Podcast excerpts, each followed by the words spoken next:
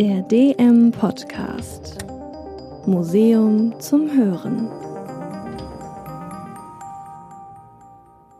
Hallo? 01 0 Verstehen Sie mich? 0 0 Was Sie im Hintergrund hören, ist exakt das, was ich gerade sage, nur im Binärcode, also der Sprache der Computer. Sie besteht aus nur zwei Elementen, der 1 und der 0. Technisch kann man beispielsweise Schalter damit festlegen. Eine 1 bedeutet, dass Spannung anliegen soll. Eine 0, dass keine Spannung anliegen soll. Der Computer liest so einen Code und führt die entsprechende Aktion aus. Ganz konkret, wenn wir am Bildschirm den Buchstaben A sehen, dann sieht der Computer den Code 01100001.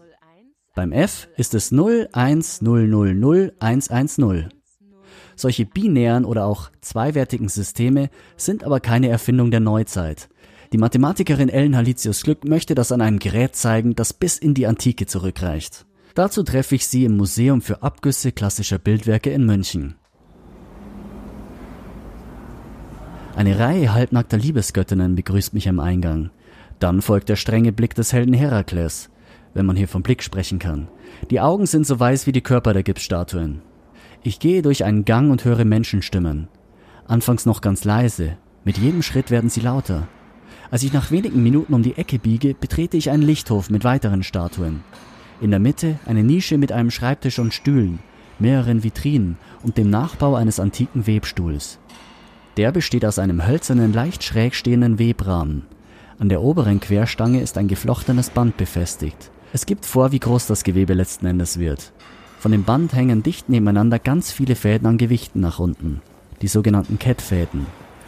Vor dem Webstuhl steht Ellen Halitius Glück und schiebt einen roten Faden, den sogenannten Schussfaden, von rechts nach links durch die Reihe an vertikalen weißen Fäden hindurch. Ich muss mit dem Schussfaden entweder über oder unter den Kett fahren. Ich habe keine andere Chance. Und obwohl das im Prinzip so einfach klingt, je nach den Randbedingungen, die Sie hier haben, Dichte der Kettfäden oder Dichte der Schussfäden, können Sie trotzdem damit unglaublich viel gestalten. Das heißt, man hat ganz simple Ausgangsbedingungen, aber ganz schnell Millionen von Möglichkeiten, was damit zu machen. Die Mathematikerin arbeitet auf dem Webstuhl abwechselnd von rechts nach links, von links nach rechts. Helle und dunkle Gitter, umgedrehte Dreiecke und komplexe Viereckmuster wechseln sich im bisherigen Gewebe ab. Vorlage für Alicius Glück ist eine antike Vase aus dem 8. Jahrhundert vor Christus. Darauf ist ein Stoff mit unterschiedlichen Mustern abgebildet. Echte Kleidung oder Teppiche aus der Zeit haben sich nicht erhalten. Und auch keine Anleitung der antiken Weberei ist überliefert. Da ist viel Ausprobieren angesagt. Mal klappt es besser, mal schlechter. Das Interessante an dieser antiken Weberei ist, dass sie so ein separates Band haben, was ums ganze Gewebe rumläuft. Das heißt, ich schneide die Kanten nachher nicht ab. Und der Fehler hier ist, dass der Faden nicht zurückgeführt ist ins Gewebe, sondern über das Band drüber springt. Ich habe hier so eine Schlaufe und da muss ich einfach zurückweben, bis diese Schlaufe weg ist. Das ist eigentlich ganz klassisch das, was die Penelope gemacht hat. Penelope. Das ist die Frau des griechischen Helden Odysseus. Außerdem ist sie die Namensgeberin des Forschungsprojekts von Ellen Halitius Glück. Der Sage nach wartet Penelope in ihrem Palast schon seit Jahren auf Odysseus. Der wollte nach dem Krieg in Troja eigentlich nach Hause segeln, ist durch den Meeresgott Poseidon aber auf Irrfahrt geschickt worden und besteht seitdem ein Abenteuer nach dem anderen. Währenddessen haben sich im Palast Freier eingenistet. Die sagen, Odysseus ist tot, Penelope soll einen von ihnen heiraten. Sie möchte das natürlich nicht und sagt, erst muss ich das Leichentuch für meinen Schwiegervater fertig weben. Tagsüber arbeitet sie also fleißig daran und nachts, wenn die Freier schlafen, trennt sie das Gewebe wieder auf. Drei Jahre lang merken die Freier nichts, bis Penelope von einer Dienerin verpetzt wird. Daraufhin überlegt sie sich etwas Neues. Wer sie heiraten will, der muss erst mit dem Bogen von Odysseus einen Pfeil durch zwölf Axtringe schießen. Keiner der Freier schafft das. Sie haben schon Probleme damit, den Bogen überhaupt zu spannen. Als Odysseus schließlich nach Hause kommt, verkleidet er sich als Bettler und macht auch beim Wettkampf mit. Er trifft mit dem Pfeil durch die Löcher, tötet alle Freier und Penelope und er leben dann glücklich bis an ihr Lebensende. Wenn Ellen Halitius Glück jeden Mittwochnachmittag im Museum für Abgüsse webt, schaut ihr dabei eine Statue von Penelope über die Schulter. Ratschläge bekommt sie von der Figur natürlich keine, aber gerade die wären hilfreich, denn in ihrem Forschungsprojekt geht es darum zu verstehen, wie die antiken Weber gedacht haben.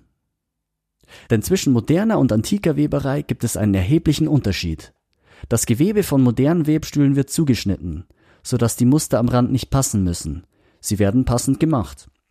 Bei der antiken Weberei gibt's kein Abschneiden. Die Grenzen sind von Anfang an vorgegeben, durch das Band, von dem aus die Kettfäden weggehen. Der Weber muss über dieses Anfangsband eigentlich sehr genau kontrollieren, was er machen kann später im Gewebe. Ich glaube jetzt nicht, dass die das konkret geplant haben, also vorher genau abgezählt. Das glaube ich nicht. Ellen Halitius Glück denkt, dass die Weber der Antike eher in Rhythmen oder Mustern von Zahlen gedacht haben. Insofern steckt darin zwar viel Mathematik, sie ist aber nicht als Berechnung zu verstehen, sondern als eine Art Kompositionsprinzip. Dass das Weben ein Handwerk ist, das man lernen muss, das würde heute wahrscheinlich keiner bestreiten. Im antiken Griechenland war die Stellung der Weberei aber noch anders, meint die Mathematikerin. Es ist mir sehr oft aufgefallen, wenn ich antike Texte lese, dass die Weberei eigentlich wie ein Naturvorgang aufgefasst wird. Wenn dann natürlich jetzt Männer kommen, Entwurf machen, der wird dem athenischen Rat vorgelegt, dann kommt es in diesen Status der Kunst erst und dann ist es eben was anderes. Also was die Frauen machen, ist mehr, dass sie so einen Naturvorgang ausüben und bei den Männern ist es dann Kunst. Dabei hat die Weberei einen sichtbaren Einfluss gehabt auf frühe Dichtung, Musik und Mathematik, sagt die Wissenschaftlerin. Der Begriff Lineal zum Beispiel kommt von linum, dem lateinischen Wort für Leinenfaden. Die Regel stammt vom Wort regula, dem Litzenstab. Das ist der Bestandteil des Webstuhls, der bestimmte Fäden bündelt und für Ordnung sorgt. Überall, wo es um Ordnung geht, finden sich Spuren der Weberei.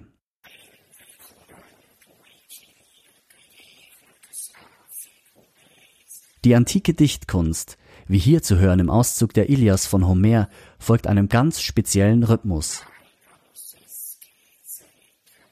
Es gibt betonte und unbetonte Silben, bezeichnet als Asis und Thesis, also als Hebung und Senkung. Die gleichen Begriffe wie beim Weben, wo der Kettfaden gehoben oder gesenkt wird, um den Schussfaden durchzulassen. Ein Vergleich, mit dem damals jeder etwas anfangen konnte. Die Weberei war allgegenwärtig. Ellen Halizius Glück bezieht sich auf den amerikanischen Professor für Computer Science, J. David Bolter, wenn sie hier von Defining Technology spricht. Das heißt, die jeweils vorherrschende Technologie zeigt sich auch im Sprachgebrauch und im Denken der Menschen. Für unser Zeitalter ist es das Digitale. Wir denken, alles sei strukturiert wie im Computer, also der genetische Code. Wir stellen uns vor, dass die Art und Weise, wie der Körper entsteht, ist einfach nur ein Code, der ausgelesen wird. Im Mittelalter dachte man sich, die Welt ist ein Text. Also das ist das Buch Gottes. Das Wort Gottes entfaltet sich als Welt, ist aber in irgendeinem Buch niedergeschrieben. David Bolter unterstellt für die Antike die Kreisbewegung, die insbesondere im Vorgang des Spinnens, aber auch beim Töpfern eine Rolle spielt. Und ich denke eben, dass die Weberei ein viel weitreichenderes Ordnungsprinzip da ist. Zu Zeiten der alten Griechen war die Webkunst kein Beruf, den Spezialisten ausführten. In jedem Haushalt gab es einen Webstuhl, weil sich jeder selbst um seine Kleidung kümmern musste. Darum war es für den Philosophen Platon auch normal, die Weberei als Modell herzunehmen, um sie mit der Politik zu vergleichen. Damit sollten seine Gedanken verständlicher werden. Platon hat sich im Dialog Politikos mit der Frage beschäftigt, was einen guten König oder Regenten ausmacht. Ähm, er bringt dann den Vergleich, dass er sagt, der Staatsmann muss wie ein Weber sein. Der Weber verkreuzt die starke Kette mit dem weichen Schuss und Platon vergleicht das dann mit dem Staatsmann, der die Tapferen im Staat, also im Prinzip die Krieger, mit den weicheren, also den besonnenen, vielleicht auch den Philosophen verkreuzt, wie Kette und Schuss. Also er sagt, dann würde ein harmonisches Ganzes im Staat entstehen.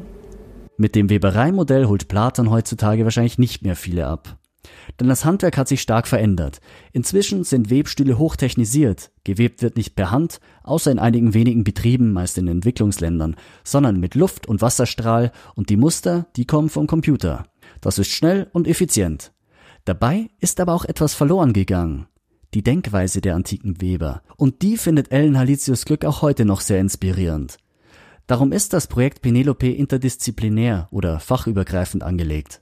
Ich arbeite im Forschungsprojekt mit einem englischen Musiker zusammen, also einem Live-Coder, Alex McLean, der einen Programmiercode für Musik geschrieben hat, der auf Mustern beruht, auf zyklischen Mustern. Und diese Muster werden dann vom Rechner in Töne umgesetzt.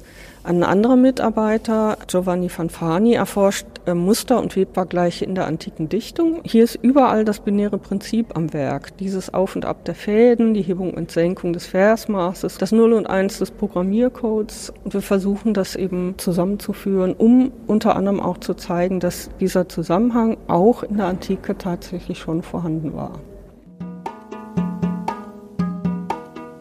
Ob in Teppichen, griechischen Heldensagen, elektronischer Musik oder bei Sprachassistenten wie Alexa und Siri. Damals wie heute finden sich Muster. Beim Aufbau künstlicher Intelligenz spielen sie sogar eine Schlüsselrolle. Denn der Computer prägt sich die Art ein, wie jemand spricht oder kann lernen, auf Fotos Gesichter zu erkennen. Vorausgesetzt, er wird mit Musterbeispielen gefüttert.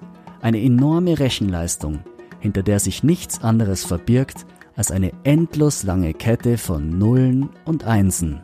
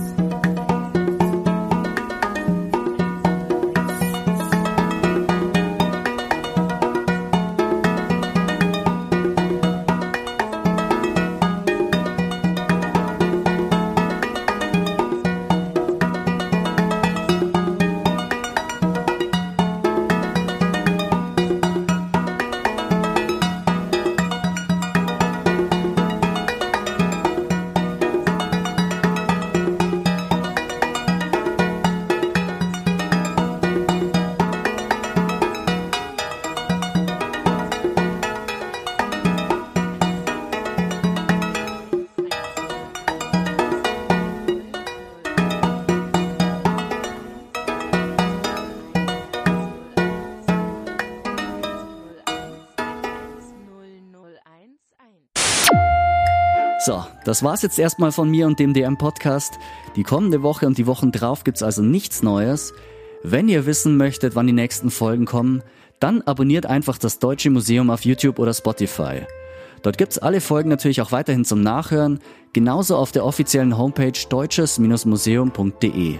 Da vorbeizuschauen lohnt sich übrigens, selbst wenn ihr alle Folgen schon kennt, denn zu den einzelnen Forschungsprojekten, die ich vorgestellt habe, gibt's da zusätzliche Hintergrundinfos. Und ich habe zu jeder Folge noch ein kleines Making-of geschrieben. Mein Name ist Ralf Würschinger, mir hat sehr viel Spaß gemacht.